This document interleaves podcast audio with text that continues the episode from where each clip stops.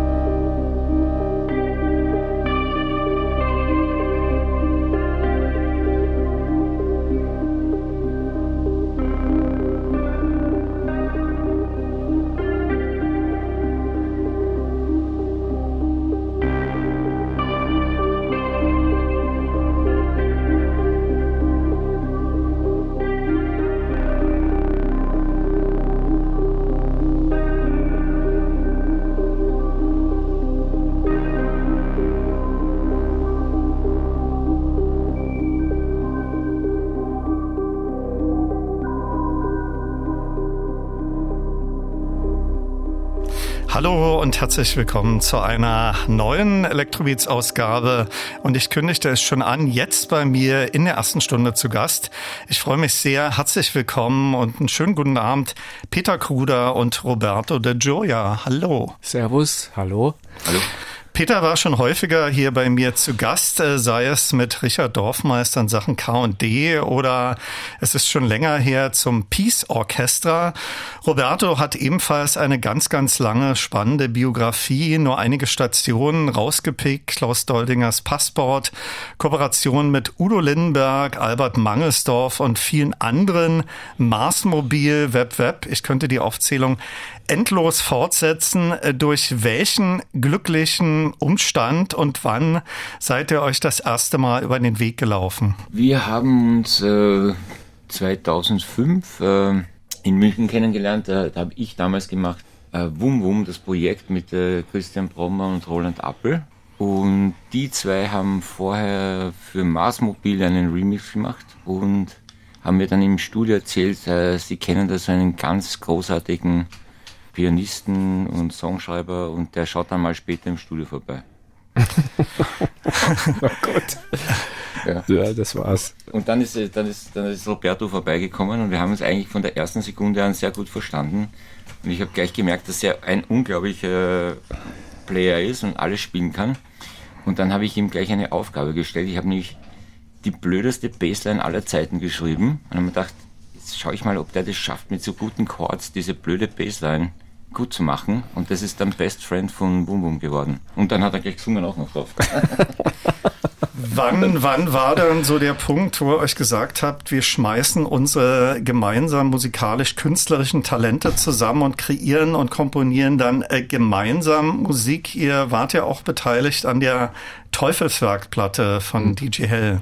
Das kam eigentlich relativ bald nach unserem ersten Kennenlernen. Ähm, hab ähm, Peter hat ja Marsmobil, meine frühere Band, ähm, produziert und da war es ja auch schon, dass Peters Ideen sofort Einzug erhielten in die Produktion. Also das war jetzt nicht nur mal kurz dahin gemischt, sondern das, das war ein enormer Fortschritt für mich. Und so habe ich auch gemerkt, also da ist ein anderer Pol auf der anderen Seite, der, der das umsetzen kann, was ich meine.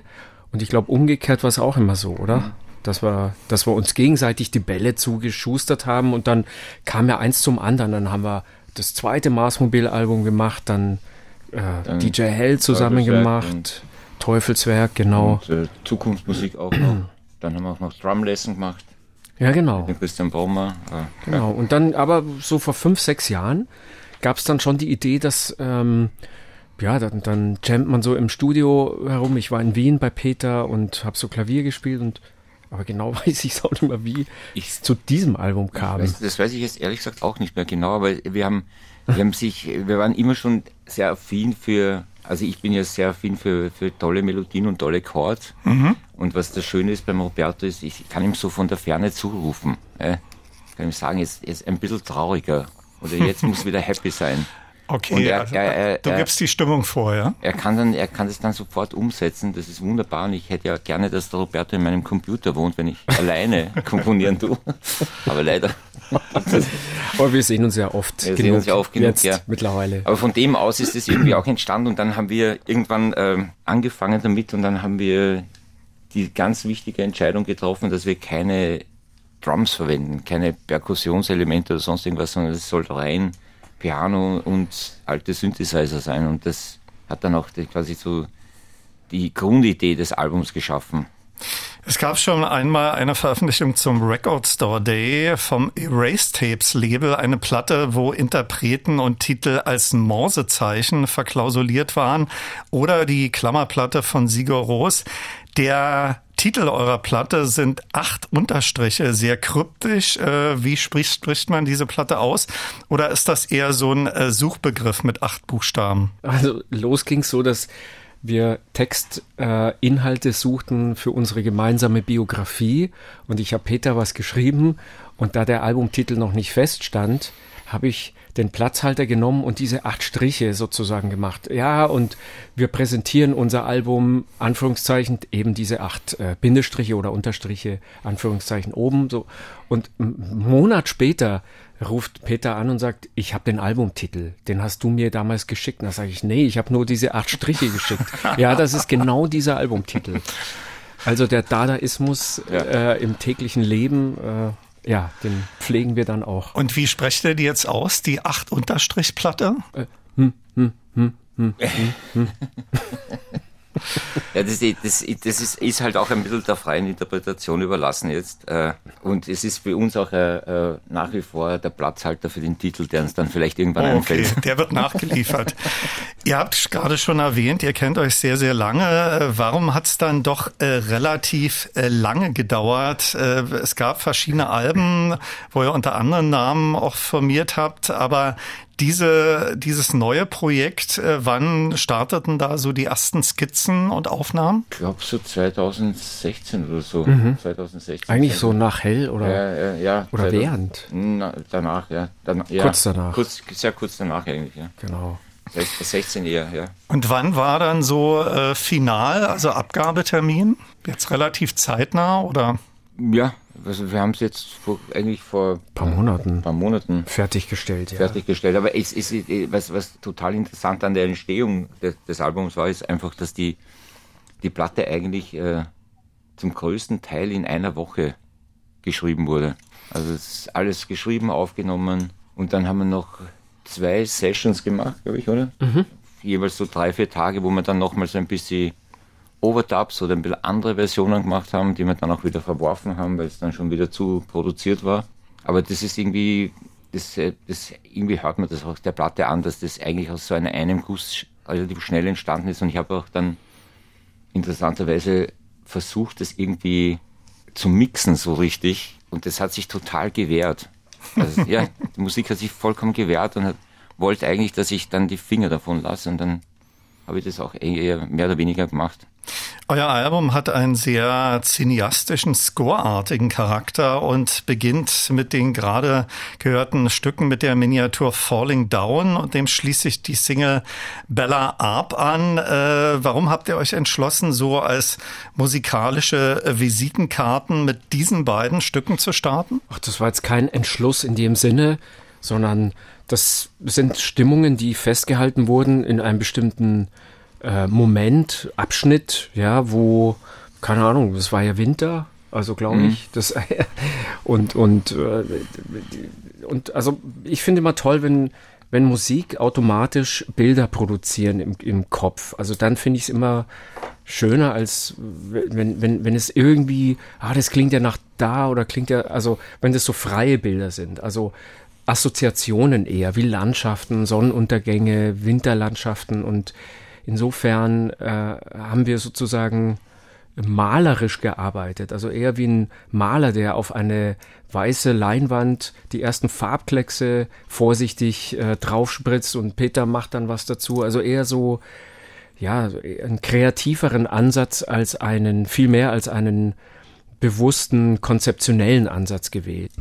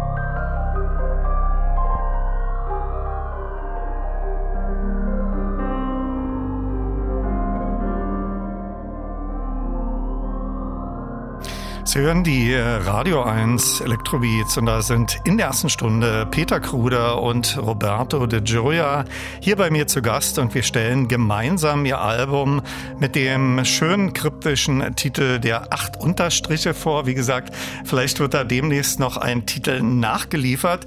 Zuletzt gehört eine weitere Miniatur Endless und Cuisine, Limousine, Floyd habe ich dazu geschummelt. Ihr habt mir gerade, während die Musik lief, gesagt, äh, das ist so ein alter Arbeitstitel vom Mastering. Aber wie kam es äh, zur Namensgebung von Cuisine, Limousine, wenn ich das richtig ausspreche? Da waren wir mit einem Fotografenfreund von uns essen und den seine damalige Freundin hat eine Französin, sehr entzückend, hat Limousine geheißen. Okay. das ist, und, danach, das und nach dem Essen sind wir dann noch ins Studio und haben, glaube ich, zufällig diesen Track gemacht. Mhm, so war's. Sehr gut. Peter, wir haben uns schon häufiger hier in der Sendung unterhalten, wie deine Zusammenarbeit mit Richard Dorfmeister in Sachen K und D funktioniert. Äh, wie war es im konkreten Fall eurer gemeinsamen Platte? Ihr habt schon ein bisschen darüber gesprochen. Roberto ist ein gefeierter Jazzpianist. Hat äh, Roberto eher erst die Klavierparts eingespielt und du hast dann so fernschachmäßig die Elektronikparts addiert? Gab es da gemeinsame Sessions oder lief es ganz anders? Es war eigentlich alles gemeinsam äh, im Studio und die Sachen entstehen eigentlich äh, immer die Sachen können entstehen aus einem Gespräch heraus, dass man irgendwie, oder ein Erlebnis, dass man irgendwie mhm. trifft oder kennenlernt oder und dann macht man aus dem Gefühl heraus der Musik dazu. Es kann aber auch sein, dass äh, Roberto am, am, Piano herumspielt und, und ich höre irgendeinen Moment und sage dann, das jetzt 400.000 Mal wiederholen. zum Beispiel. Oder, Oder ich höre von Peter einen Synthesizer-Ton, den er gerade äh, hat von dem Ab 2600 und ich denke mal, boah, da fällt mir jetzt das ein. Also es geht eigentlich relativ flott. Ja. Es ist nicht so, dass einer immer die Vorgaben macht, sondern es entsteht mehr oder weniger gleichzeitig. Und tatsächlich das Wichtigste an unserer Arbeit ist, finde ich, dass ähm, tatsächlich die, der erste Gedanke immer der Wichtigste ist und der bleibt auch bestehen. Also entweder er schafft es, also wie so ein neugeborenes Kind, das man dann füttert und großzieht und irgendwann ist es erwachsen und steht auf eigenen Beinen, dann muss man auch nichts mehr dazu tun. Oder es schafft es halt nicht. Das gibt's auch, mhm. dass, dass, dass ein Stück halt oder eine Idee einfach nicht weiterverfolgt wird. Entschuldige, der Roberto hat was, was zuletzt was sehr Schönes gesagt, dass uns, uns also beim, beim Arbeiten sind uns unsere Ideen immer einen Schritt voraus. Und das ist sehr interessant, weil du musst dann wirklich der Idee und dem Song folgen, weil der ganz, ganz genau dir sagt, was, was zu tun ist. Mhm. Und deswegen hat sich das Album dann auch so beim Mixen gewehrt, weil es, das war eigentlich schon fertig. Das, das, hat, das Album hat gewusst, es ist abgeschlossen und das lass mal die Finger von. Ja, also es gibt natürlich wahnsinnig unterschiedliche Herangehensweisen an Musik und genauso wie es unterschiedliche Stilistiken gibt, ähm, ist es, macht es bei diesem Album äh, auf jeden Fall Sinn, nichts nicht allzu viel im Vorfeld zu konzeptionieren, weil das so, so eine zerbrechliche Musik aus, auch ist, die wirklich von Stimmung und äh, Emotion geleitet ist. Insofern ist es total wichtig, da so vorzugehen, ja, dass man, dass die Gedanken oder dass die Musik schon da ist und man nur der Ausführende ist. So vielleicht kann man es beschreiben, oder? Schon mehrmals erwähnt, äh, Peter hat zum Einsatz gebracht auch äh, historische Synthes. Der Arp ist, der Name ist gefallen. Äh, mit welchen Instrumenten ist das Album noch entstanden? Naja, es war der Arp 2600, es war äh, ein Jupiter 8 viel in Verwendung, ein Juno 60, ein Model D. Odyssey. Äh, der Arp Odyssey ist auch viel verwendet worden. Ein äh, VCS 3 habe ich auch einen schönen, äh, der ist dann auch zum Einsatz gekommen. Dann aber auch so Arturia Micro, so ein kleines, das kostet 200 Euro. Okay. Äh, also so, ist, wir, wir, sind da jetzt, also ich, ich, ich bin ja, äh, wir sind da keine Snobisten, also es kann auch, auch kann irgendwas sein. Äh, sobald der Sound da ist, ist das gut. Und ich, was, ich beschäftige mich sehr viel mit den Synths und bei den Synths, wo man zum Beispiel auch Presets abspeichern kann, sitze ich ja stundenlang und tagelang, mache wunderschöne Sounds und das Tolle ist dann Roberto kann die dann auch noch so schön spielen. Ja, also, das ist, äh, der macht dann nochmal was, also zu dem wunderschönen Sound hat er dann auch noch ein tolles Gefühl. Also das ist, ich kann ja, ich meine, ich bin ja ein Zwei-Finger-Keyboarder. Nee, mittlerweile nicht mehr. Ja, mittlerweile nicht mehr, ja. Nee, nee. Der, ja. Jetzt, äh, jetzt, jetzt fort, fortgeschritten. Nein, äh, äh, es ist eine, eine, eine, eine, wir, wir spielen jetzt dann auch live, ja. Und äh, äh, Roberto hat, äh, ich wollte am Anfang eigentlich nur so das mit Ableton machen, so wie eigentlich so wie, wie die mhm, K&T-Show machen ein ja. bisschen. So ein, einzelne Spuren und die halt tappen und, und, und das alles machen. Und der Roberto hat gesagt, nein, nein, du musst, du musst irgendwie Keyboard spielen. Und ich sage, ich, ich, wie, das, ich kann nicht so gut spielen, also das kann ich jetzt nicht. Und dann hat er gesagt, nein, du musst das, machst du, das schaffst du das. Und er hat mich wirklich überredet. Motiviert. Und jetzt haben wir bei der Live-Show spielen wir jetzt mal 16 Stücke, glaube ich, ungefähr, oder? Mhm. Und von den 16 Stücken sind mittlerweile wirklich elf Stücke komplett live. Und, äh, und ich, ich habe mich halt jetzt hingesetzt und äh, monatelang. Äh, ja, aber das muss man auch. Der St Peter stellt jetzt sein Licht, das unter Licht den unter Scheffel. den Schä äh, äh, Scheffel, weil das natürlich schon kann, aber natürlich ist jetzt nicht live so erfahren wie jetzt, hm. also im, im, im Tastendrücken wie ich. Ja. Aber mehr ist also nicht weniger. Ja. Ja, also im Gegenteil. Es gibt auf eurer Platte auch fünf relativ kurze Tracks, so zwei, drei Minuten lang. Ich spiele gleich auch Impression und Shorty. Äh, welche Funktion haben diese Titel im, in der Gesamtdramaturgie eures Albums? Sind das so Interludes? Das große Schweigen beantwortet hm. deine Frage. Ich glaube nicht. Es, es sind eigentlich keine Interludes in dem, in dem Sinne, es ist einfach nur äh, da ist dann auch alles gesagt. Okay. Nach einer Minute oder eineinhalb. Also. Ist halt ein kleines Kind.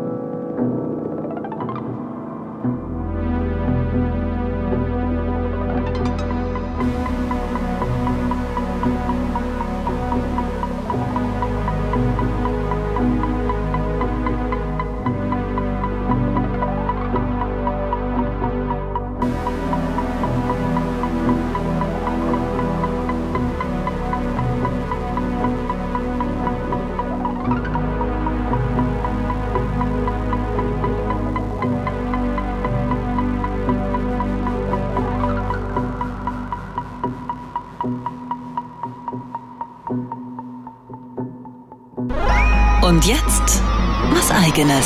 Guten Tag, hier spricht Paul Kalkbrenner und Sie hören Radio 1 Elektrobeats. Hallo, hier ist Ellen Ellen. Hello, I'm Martin Gore. Hallo, hier spricht Ralf Hütter von Kraftwerk. Hi, this is Moby. Wir sind Mozelektor. Hi, this is Jean-Michel Jarre. Hallo, hier ist Nils Fram. Hallo, mein Name ist Delia de Friends. Hallo, hier ist Boris Blank und Dieter Meier. Elektrobeats, die Sendung für elektronische Musik. Als Podcast auch auf radio1.de und in der ARD Audiothek. Und natürlich nur für Erwachsene.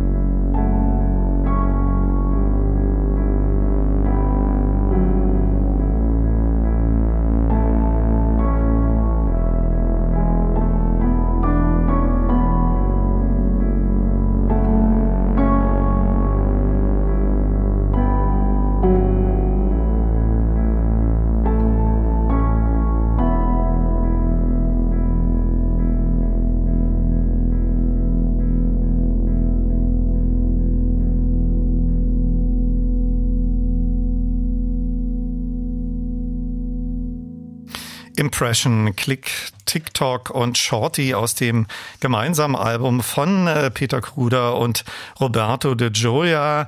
Und beide sind in der ersten Elektrobeat-Stunde meine Studiogäste.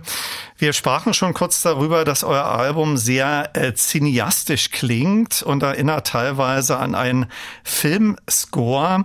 Habt ihr äh, so Soundtrack-Lieblingskomponisten, deren Arbeiten ihr besonders verehrt? Gibt es da welche, auf die ihr euch gemeinsam einigen könnt oder hat da jeder andere Lieblingskomponisten? Das haben wir, glaube ich, noch nie besprochen. Äh, dann, dann heute ah, exklusiv in den Elektrobeats, erste Mal. David Lynch. Also, der also, äh, Badalamenti. Badalamenti. Äh, ich, ich liebe den Clint Mansell, den finde ich großartig. Und Blade Runner, Mann, äh, äh, Vangelis natürlich. Vangelis. Äh, natürlich Ennio Morricone. Genau. Äh, Nico Fidenko, die ganzen Italiener, ich mag die alle sehr gern. Na, ist doch schon eine tolle Best-of-Reihe. Mhm. Seit längerem frage ich alle meine Studiogäste danach, welches eine Elektronikalbum sie auf eine einsame Insel mitnehmen würden. Äh, welches Elektronikalbum wäre in eurem Inselgepäck? Wer möchte anfangen? Ein Album für die einsame Insel. Also, ich weiß schon, ich habe das mit zwölf Jahren im, äh, ähm, auf de, in der Schule gehört, im Musikunterricht.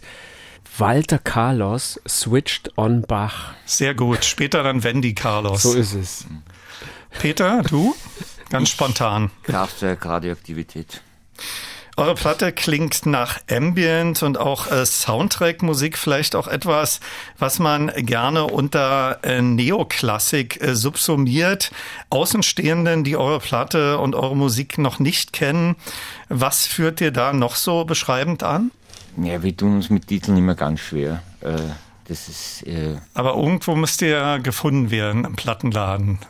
In der Abteilung sehr gute Musik. okay. Eins meiner Lieblingsstücke und äh, das könnte auch äh, von Alva Noto kommen, ist Meteoriten Schluckauf mhm. in der mhm. Short Version.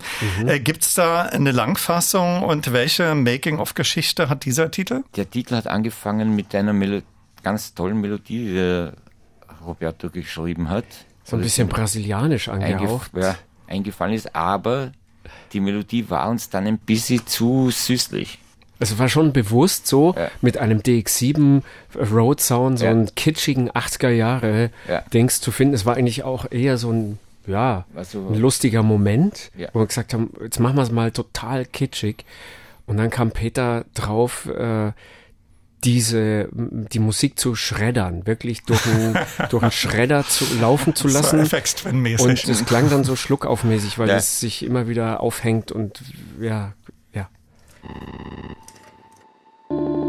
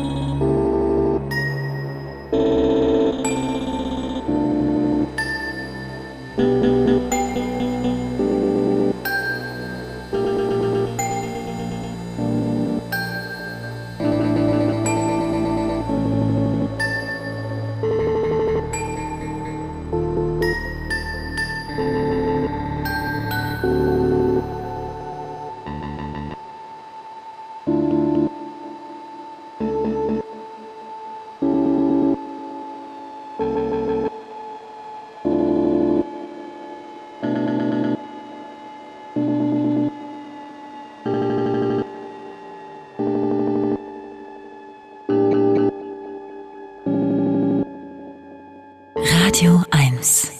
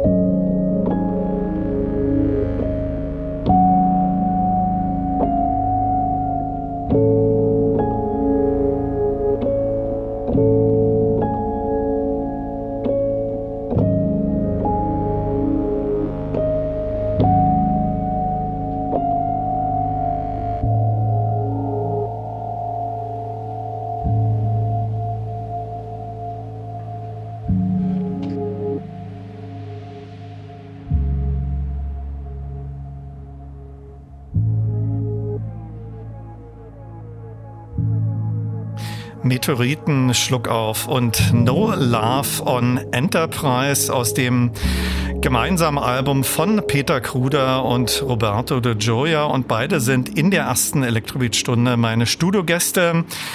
Äh, wir haben schon darüber gesprochen oder ihr habt schon erwähnt, euer, euer Album ist auch live umsetzbar. Da ist, glaube ich, in nächster Zeit auch etwas geplant, ja? Ja, wir spielen am 26. Mai im Wiener Konzerthaus, im wirklich legendären Wiener Konzerthaus, im ganz wunderschönen Mozartsaal. Und da wird es das erste Mal, gibt es die Live-Premiere, quasi.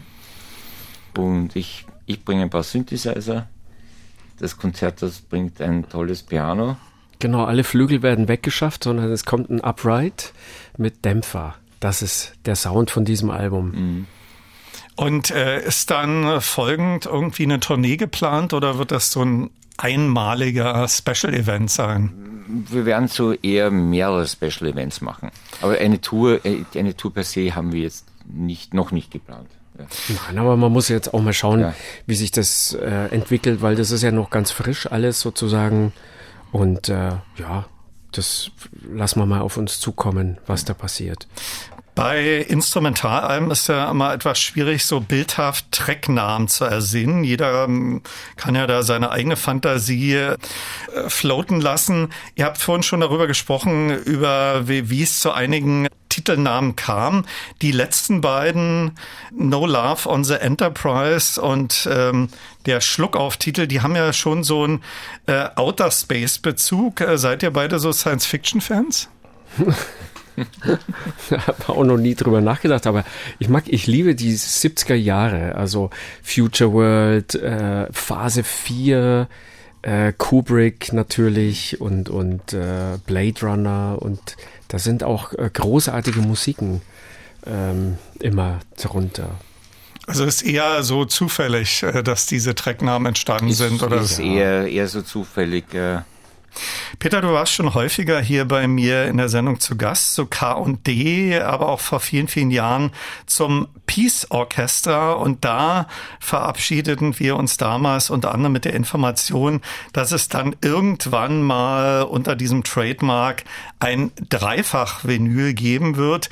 Äh, liegt das noch im Safe oder ist das mittlerweile in andere Produktionen von dir mit eingeflossen? Das, äh, das liegt im Safe eigentlich, aber ähm, ist jetzt schon wirklich, das will jetzt auch raus. Okay, also, aber es gibt's. Ja? Es gibt, also, ja, es, ja gibt, okay. es gibt, es eigentlich auch schon wirklich fertig. Es war, ich habe nur, ich habe nur so eine Phase, eine Zwischenphase gehabt, wo ich einen Moment nicht mehr zufrieden war mit dem, was ich vorher gemacht habe. Dann habe ich eigentlich wirklich wieder ganz viele neue Tracks gemacht, um dann festzustellen, dass die, die, was ich davor gemacht habe, eigentlich toll sind. Ja, nein, das ist aber, man hat manchmal, wenn man zu nahe an der Sache ist, ist das wirklich manchmal das Problem beim Musikschreiben. Wenn man zu nahe dran ist oder die Sachen zu oft hört, dann, dann äh, wird man ihnen müde und dann denkt man sich, ich muss jetzt was Neues, noch viel Besseres machen, aber, aber wenn sie dann wirklich gut sind, dann kann man es nach ein paar Jahren wieder hören und denkt sich, ah, ja, das ist eigentlich, das ist ja eigentlich eh gut. Peter ist in den letzten Wochen mit Richard Dorfmeister auch äh, viel auf Tournee.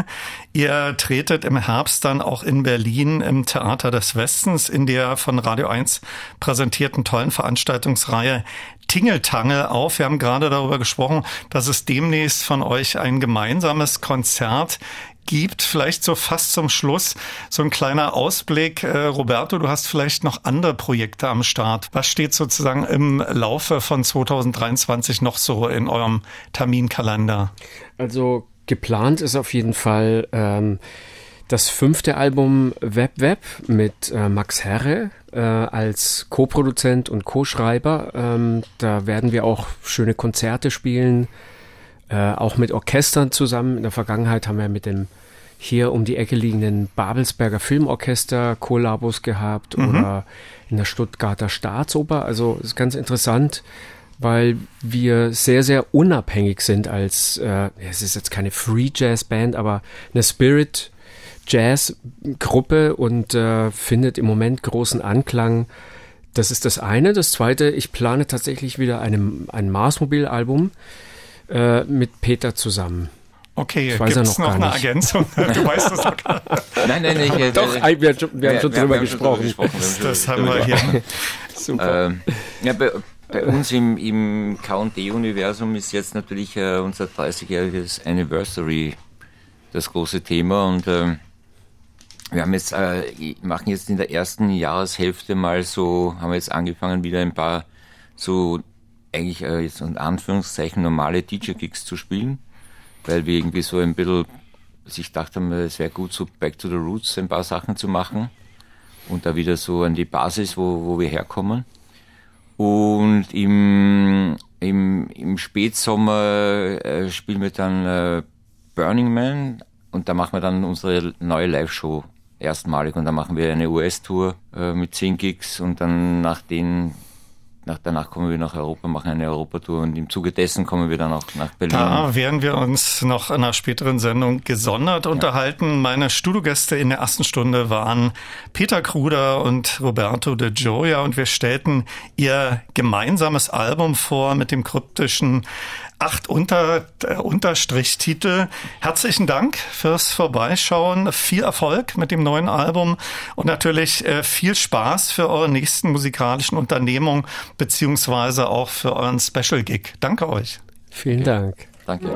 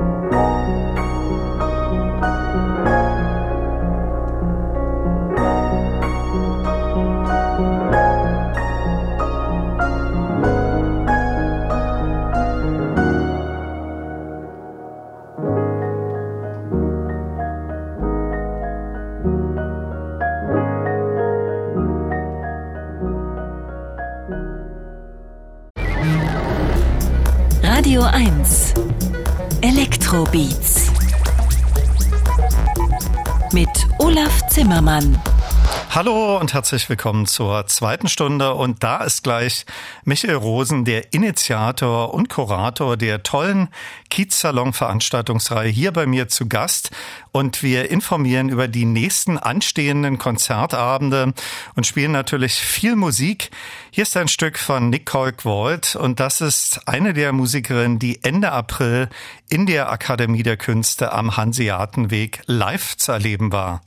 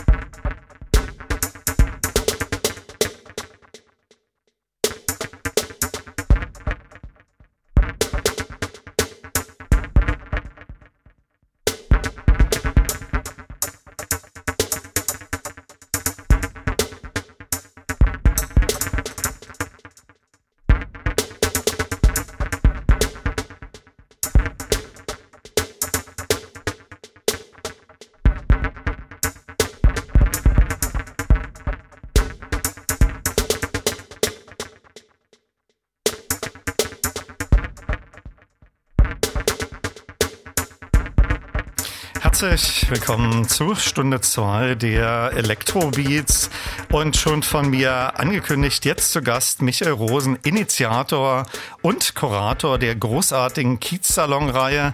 Herzlich willkommen, schönen guten Abend. Hallo Olaf, freut mich.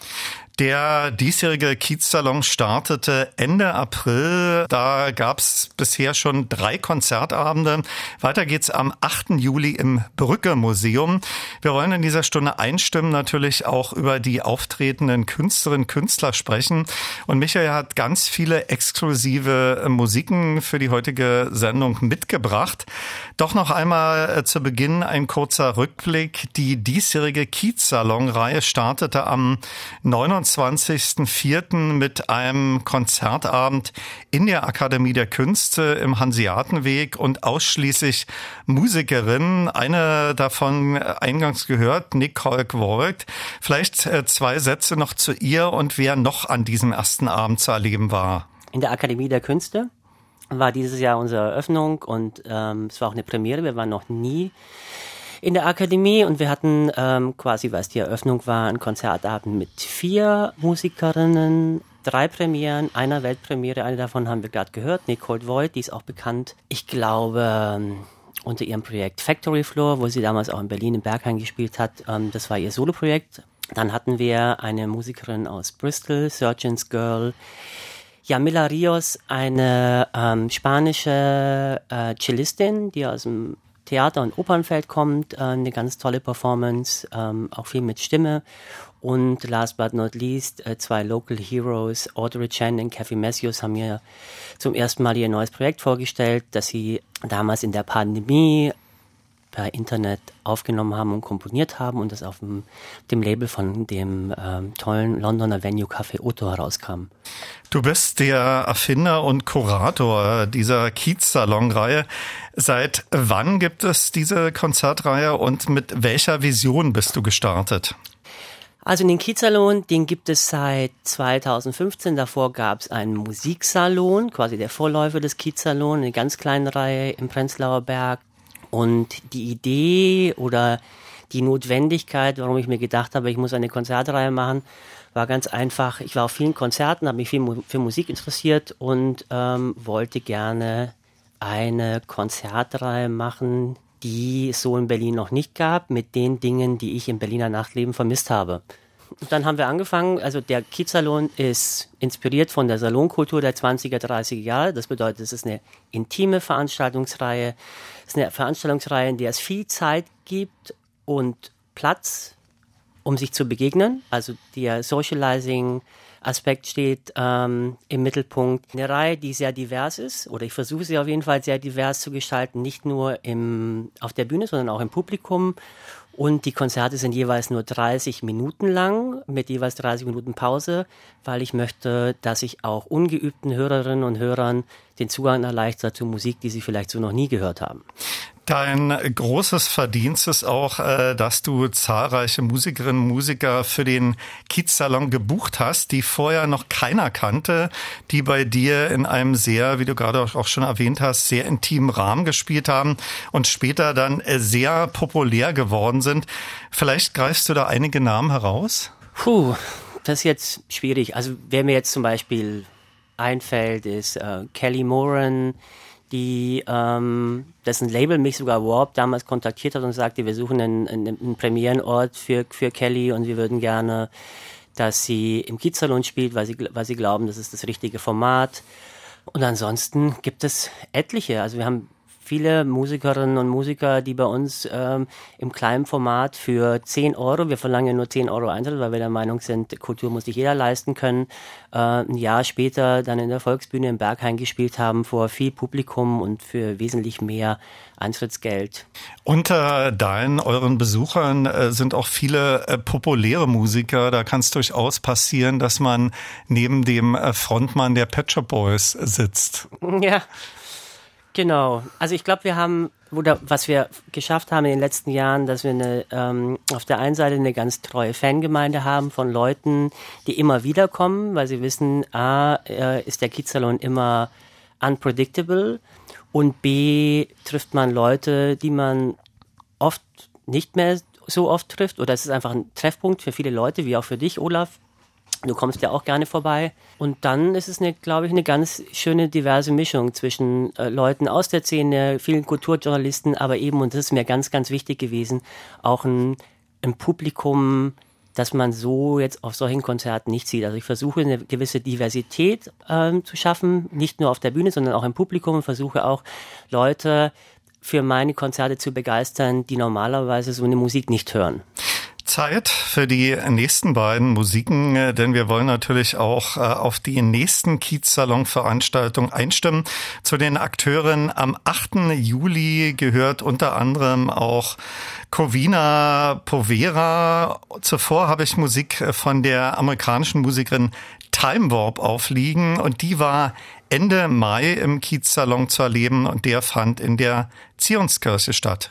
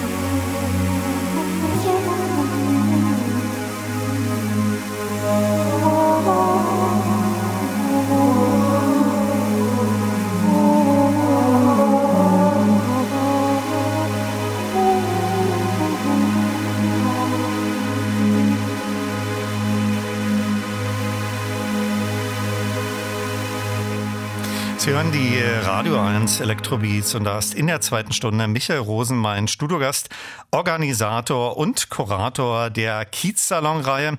Michael, ich war in den letzten Jahren auch häufiger Gast deiner tollen Konzertabende. Du hast das gerade auch erwähnt. Früher war das Hauptquartier in der Musikbrauerei. Da wird es auch wieder einen Abend geben am 7. Oktober. Es gehört aber mittlerweile, so stellt es sich für mich dar, äh, zu deinem Konzept, dass jeder Kiezsalon in diesem Jahr woanders stattfindet. Äh, wo genau in diesem Jahr? Vielleicht ein Satz dazu, warum wir eigentlich ähm, aus- oder umgezogen sind oder uns so ähm, polyzentrisch aufgestellt haben. Das lag tatsächlich an Corona. Als Corona begonnen hat, ähm, war uns die Musikbrauerei zu klein. Und ähm, dann habe ich einen neuen Orden gesucht und äh, habe viele tolle Orte, neue Orte gefunden, auch Orte, die noch nie vorher bespielt geworden, äh, geworden sind. Und ähm, dann sind wir eben gereist von Ort zu Ort und haben den Kiez an verschiedenen Orten gemacht. Und nach zwei Jahren haben wir gemerkt, ach, das ist ja interessant. Jetzt sagen die Leute nicht nur, dass wir ein tolles Programm haben, sondern dass wir auch noch die Orte kuratieren. Genau. Und dieses Jahr, ähm, wie gesagt, sind wir, waren wir in der Akademie der Künste zum ersten Mal. Da werden wir hoffentlich nächstes Jahr auch wieder ähm, gastieren. Dann waren wir in der Zionskirche zum zweiten Mal auf persönlichen Wunsch der Kirche. Anschließend waren wir im Collegium Hungaricum in Berlin-Mitte, das Ungarische Kulturinstitut. Ähm, das war auch sehr schön. Da haben wir vier Konzerte gemacht und haben auch das ganze Haus bespielt mit Ausstellungen anschließend. Jetzt geht es ja dann im Juli weiter, genau. Genau. Gibt mal ein bisschen so einen Blick in die Zukunft. Ja, genau. Ähm, Im Juli geht es weiter im Brücke-Museum. Brücke-Museum ist in Dahlem. In Dahlem haben wir auch schon veranstaltet im Kunsthaus Dahlem. Das ist quasi das Partnermuseum des Brücke-Museums. Da hatten wir zwei sehr schöne Jahre im Außenbereich, im Garten. Dann geht's weiter ins Mahalla, eine 3000 Quadratmeter Industriehalle in Oberschöneweide, wo wir die letzten zwei Jahre waren. Auch ein sehr schöner Ort. Und anschließend dann in die Musikbrauerei, unsere Homebase. Und last but not least in die Nome Galerie. Da haben wir unseren Abschluss im November. Ich habe schon erwähnt, äh, dass du viele, viele unbekannte Musikerinnen, Musiker für deinen Kiezsalon als erster gebucht hast. Nach äh, welchen Kriterien äh, buchst du Musikerinnen, Musiker? Du hast schon etwas darüber gesprochen äh, für diese Reihe. Und äh, wo findest du diese? Im Netz? Fährst du auf andere Festivals? Und noch einen anderen Umstand finde ich auch faszinierend. Bevor dann, wie in diesem Jahr, der erste Kiezsalon im April startete, steht das äh, Booking von um die 20 Künstlerinnen und Künstler schon bis November fest. Äh, wann fallen da die Entscheidungen? Vielleicht erstmal zum ersten Teil meiner Frage. Wo ähm, ja, entdeckst du die tollen Musikerinnen und Musiker? Hm. Ja, das ist eine interessante Frage, die wird mir tatsächlich auch oft gestellt. Ich glaube, am Ende des Tages ist es so, dass ich ähnlich wie bei dir eigentlich nichts anderes mache, mich, außer mich mit Musik beschäftigen. Also ich gehe nach wie vor viel, viel auf Konzerte. Ich höre viel Musik, ich lese viel über Musik und irgendwie alle meine sozialen Kontakte oder naja, schlussendlich mein Hobby ist einfach Musik. Das heißt, ich bekomme wahnsinnig viele Anfragen, auch über meine Agentur Digital in Berlin. Es hat sich mittlerweile rumgesprochen, dass wir mutig sind mit unserer Programmierung. Das bedeutet, ich bekomme Anfragen von Agenten, Musikerinnen, die genau wissen, sonst wird sich das keiner trauen oder unsere Künstler sind noch nicht bekannt genug. Der Kiezsalon kann das und wird es machen und genau. Und das geht eigentlich jeden Tag so, also Montag bis Sonntag. Aber die, der zweite Teil meiner Frage, also da steht ja schon vor der ersten Veranstaltung äh, das Line-up für alle Konzerte fest. Mhm. Gibt's da für dich so Monate, wo es ja besonders heftig zugeht, wo du sagst, jetzt muss ich das festzurren? Das mhm. muss ja mhm. vor dem April dann passieren. Ja. Das war von Anfang an so ein bisschen meine Philosophie, dass ich ein Jahresprogramm veröffentliche. Das hat verschiedene Gründe. Ein Grund ist dafür, dass man, wenn man ein Programm online hat, äh, über schon acht, neun, zehn Monate vorher, dass die Leute sich darauf einstellen können. Die Termine werden kommuniziert über viele Monate hinweg. Und die Kuration für nächstes Jahr, die läuft eigentlich permanent. Es läuft eigentlich permanent. Ich bekomme viele Anfragen für dieses Jahr, die ich nicht mehr machen kann. Dann mache ich die auf meine Liste für nächstes Jahr. Und so die Hauptzeit des Kuratierens für nächstes Jahr beginnt so Anfang Oktober bis Ende Januar. Die erste Musikerin, die wir im letzten Musikblock gehört haben, war Time Warp. Sie ist im Mai in der Zionskirche aufgetreten. Vielleicht hinterhergeschoben ein paar Worte zu ihrer Vita und wie du in diesem konkreten Fall auf ihre Musik gestoßen bist. Sie kombiniert ja elektronische mit Gitarrensounds. Also bei Time Warp war es tatsächlich so, ähm, dass ich schon seit Jahren großer Fan war von ihr. Es gibt auch finde ich, nicht sehr viele Frauen, die so spezifische Musik machen. Also sie wird zum Beispiel im Pitchfork äh, verglichen mit äh, Floating Points oder äh, Fortet. Sie ist relativ jung, sie ähm, ist in New York ähm, Comedian, also sie verdient ihr Geld als Comedian und Schauspielerin. Mhm. Und ähm, genau, ich hatte die seit Jahren auf meinem, auf meinem Bildschirm und äh, letztes Jahr war es dann so, dass mich ein befreundeter Kurator angerufen hat aus Budapest, wo ich ja auch jetzt eine Reihe mache und sagte, er möchte die gern einladen für nächstes Jahr. Ich habe gesagt, ich lade die auch gern ein. Dann haben wir noch zwei, drei Konzerte in Europa gebucht und dann kam sie exklusiv nach ähm, Europa und hat ihre Premiere in Berlin in der Zionskirche gespielt. Wir haben schon erwähnt, der nächste Kiezsalon findet äh, wieder in einer tollen Location am 8. Juli im Brücke Museum statt. Da gehört zum Line-up auch Colcina Povera aus Finnland. Von ihr haben wir jetzt ähm, haben wir das letzte Stück gehört, Mahan. Äh, vielleicht ein paar Worte zu ihr. Während die Musik lief, äh, sprachst du gerade darüber. Die ist äh, schwierig äh, zu googeln, weil ihr Name genau. äh, eine ganz besondere Bedeutung hat. Genau, Cucina Povera ist ein, eine italienische Bezeichnung für äh, für armes Essen oder eine arme Küche oder für eine improvisierte Küche oder eine Küche, wo man mit Resten kocht. Genau, und deswegen kann man sie, äh, kann man sie schwer googeln. Ähm, genau, Cucina ist, aus, äh, ist eine luxemburgisch-finnische Musikerin, heißt eigentlich Maria Rossi. Glaube, hat auch noch nie in Berlin gespielt, äh, hat verschiedene andere Musikprojekte und ähm, war jetzt, glaube ich, auf dem Rewire und wird äh, so eine der für mich spannendsten Stimm neuen Stimmkünstlerinnen des europäischen Underground. Die äh, zweite Künstlerin, die an diesem Abend auch zu erleben sein wird, ist Martina Basta aus äh, Polen. Vielleicht auch so ein Halbsatz zu ihr? Also Martina ist ganz interessant, weil du ja vorhin sagtest, so äh, unbekannte Künstlerin. Und Martina habe ich ja gebucht schon auch, ich glaube, weiß ich nicht, Ende ne letzten Jahres. Und äh, Jetzt gab so ein, äh, ihr, ihr Album kam raus vor genau zwei Wochen, hat ein ganz hohes Review bekommen auf Pitchfork, Forgetting, Barely Remembering und geht jetzt wirklich so durch die Decke. Es gab einen tollen Artikel über die upcoming äh, polnischen Komponistinnen und da wird sie auch erwähnt im Quietus und äh, genau, und das ist ihre Berlin-Premiere und da freue ich mich besonders drauf. Aus diesem ganz aktuellen, von dir gerade erwähnten Album hören wir jetzt Musik.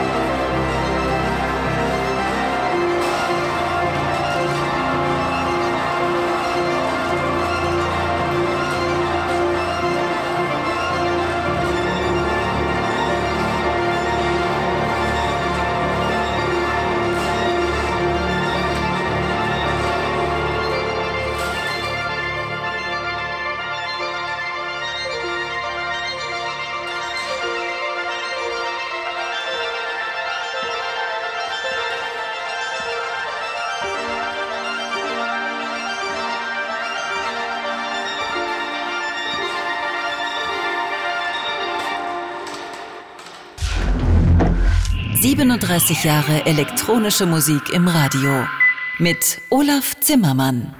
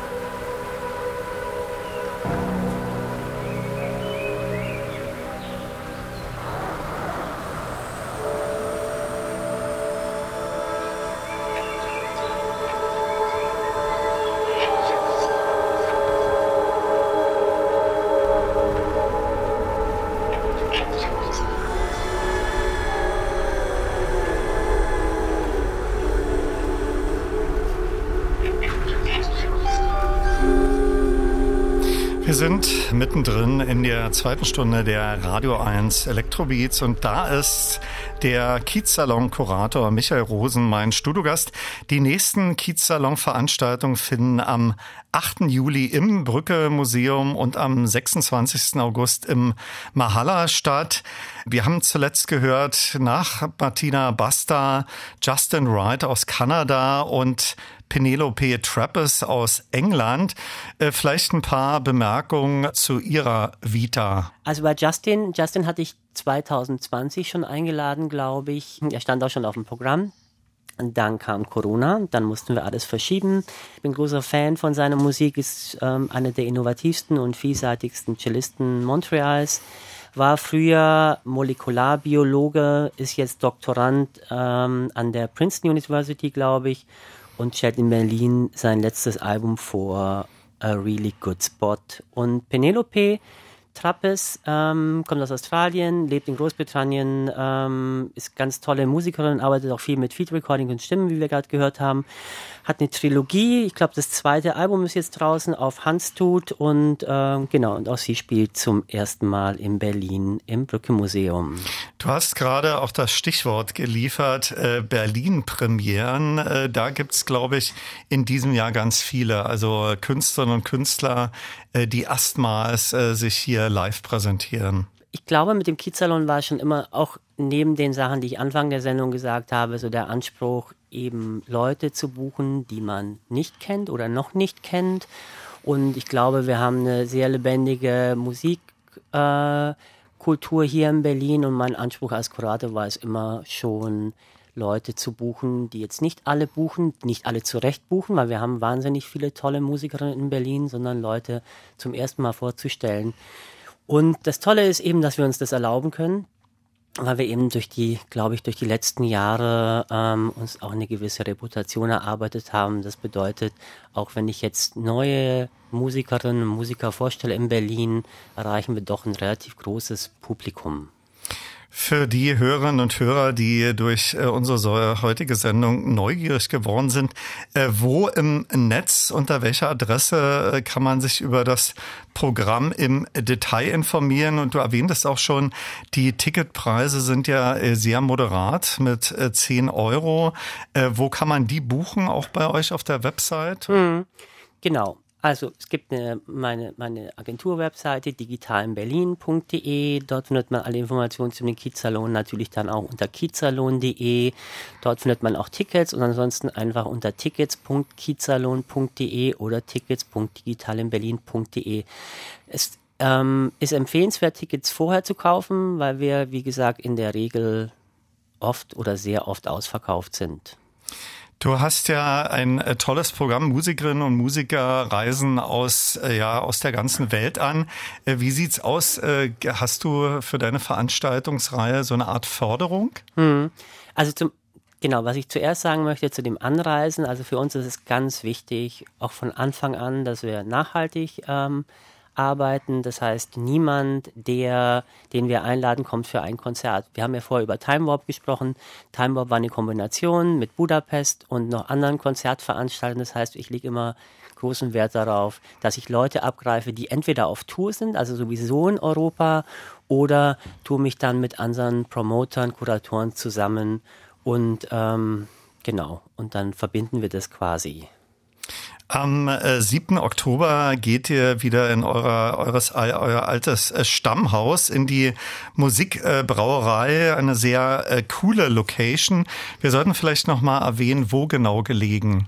Habe ich gerade vergessen, Olaf. Deine Frage war ja eigentlich die Förderung. Ja, natürlich haben wir eine Förderung seit 2015, äh, seit 2020 tatsächlich haben wir die Vierjahresförderung bekommen von der Senatsverwaltung für Kultur und Europa und ähm, ganz neu eine von, glaube ich, nur drei oder vier Musikinstitutionen ähm, haben wir jetzt eine Anschlussförderung bekommen. Das heißt, der Kiezsalon geht jetzt offiziell weiter für die nächsten vier Jahre. Genau, die Musikbrauerei ist eine ähm, Brauerei im Prenzlauer Berg, ziemlich versteckt, weil man sie von der Straße nicht sieht, zwischen Greifswalder Straße und Volkspark Friedrichshain. Am 7. Oktober äh, gibt's gleich so ein drei, spannendes Dreier-Konzert-Package. Äh, unter anderem äh, wird da auch eine Japanerin auftreten. Genau. Tuiko Noriko, ähm, eine japanische äh, Musikerin und auch ganz tolle Filmmacherin. Ich glaube, es, man wurde, wurde auch mal geschrieben, so dass sie, dass sie sehr an Björk erinnert in, in ihrer Komposition. Genau, da werden wir gleich Musik hören, dass man sich da auch ein Bild machen kann. Und wer ist noch am Start? Genau, dann gibt's noch das Rama-Quartett. Ähm, das ist ein Quartett um den argentinischen Bassklarinettisten Lucio Capese. Spielen auch das erste Mal in Berlin. Und dann gibt es tatsächlich noch einen Act, den ich jetzt noch nicht nennen kann, ähm, den ich noch dazu gebucht habe. Also es passiert ein, auch. Ein Secret Act. Genau, also genau, wir versuchen immer, dass wir, dass ich immer noch genügend Budget übrig habe über das Jahr hinweg, dass ich auch kurzfristige Anfragen äh, annehmen kann. Und wir haben dann noch eine, eine ganz tolle Berlin-Premiere von einem anderen japanischen Act und der wird in den nächsten zwei bis drei Wochen angekündigt. Hier ist Musik von Noriko.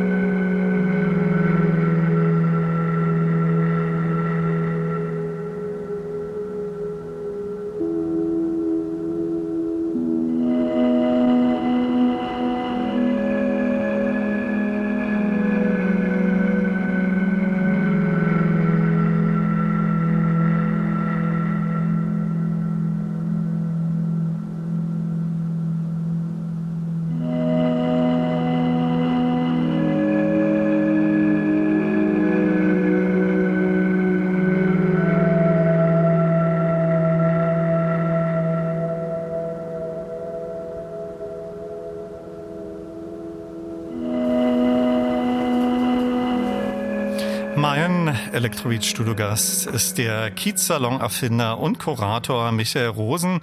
Zuletzt gehört Musik von einer Japanerin, die im Oktober auftreten wird, deren Namen du bitte nochmal sagst. Tuiko Noriko. Für Grande Finale ist dann am 8. November im Nome mit Freddie Murphy aus Italien und Will Simpson, äh, Will Sampson aus England.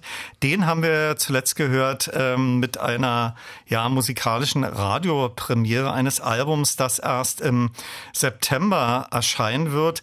Vielleicht äh, auch ein paar Informationen noch zu Freddie Murphy und dem gerade gehörten Will Sampson. Also bei Will ist es so, ähm, Will kenne ich schon ganz lange. Will war letztes Jahr bei mir auf meinem Madeira Festival als Gast und hat mir erzählt, dass er ein neues Album rausbringt auf dem tollen New Yorker Label 12K. Ist eigentlich bekannt als Singer-Songwriter. Das ist sein erstes reines Ambient-Album und äh, das stellt er exklusiv bei uns vor im Kiezelo in der Nome Galerie. Und bei Freddie Murphy, ähm, der kommt aus Torino, ähm, stellt sein neuestes Werk vor, The Night Shows No Dawn. Und das ist eine, ein, ein Stück, also ein performatives Stück zum Thema Totenklage, also zu, zu einer Tradition, zum Beispiel in Japan, ähm, wo Leute zu Beerdigungen eingeladen werden, um dort für die Toten zu weinen. Du hast gerade schon erwähnt, du kuratierst äh, seit vielen Jahren ein tolles Festival auf Madeira. Da fehlt uns leider die Zeit, darauf im Detail einzugehen. Seit wie vielen Jahren gibt es dieses Festival auf Madeira? Ich glaube, seit 14 Jahren. Genau. 14 oder 15 Jahre, ja. Du sprachst oder ich habe dir die Frage gestellt, äh, wann du immer das Booking für das äh, nächste Jahr machst. Äh, ist für 2024 schon einiges in der Pipeline? Oh ja, schon ähm, fast die Hälfte. Also ganz, ganz viele Dinge, die ich dieses Jahr nicht machen konnte, haben wir auf der Wunschliste für nächstes Jahr. Es gibt auch schon die ersten Termine, es gibt auch schon neue Orte Darf ich natürlich nicht sagen, okay. aber ähm, es bleibt spannend. Genau, Olaf, was ich vielleicht noch sagen möchte, ist zu der, zu der Nome-Galerie. Ähm, wir haben ja letztes Jahr tatsächlich viele große Konzerte gemacht, fast schon zu groß für meinen Geschmack, wenn man zum Beispiel im Haus der Kulturen der Welt ähm, das ausverkauft war, ähm, das Auditorium oder jetzt in der Akademie der Künste und ich dachte mir, ich muss mal wieder ein bisschen kleiner und intimer werden. Deswegen haben wir dieses Jahr auch ein paar Galerien dabei, wo wir einfach eine gewisse, gewisse limitierte Kapazität haben. Und die Nome-Galerie ist in der Potsdamer Straße. Es gibt dann auch eine, eine Ausstellung ähm, zu dem Kiezsalon. Und genau, dann kann ich wieder jedem Hallo sagen. Mein Studiogast in der zweiten Elektrobeat-Stunde war Michael Rosen, Kurator und Organisator des Kiezsalons. Gehen Sie dort unbedingt äh, mal hin, beziehungsweise besorgen Sie sich im Vorfeld dafür Karten. Und wir beschließen diese Stunde mit einer Musikerin, die auch zu Beginn dieser Stunde zu hören war.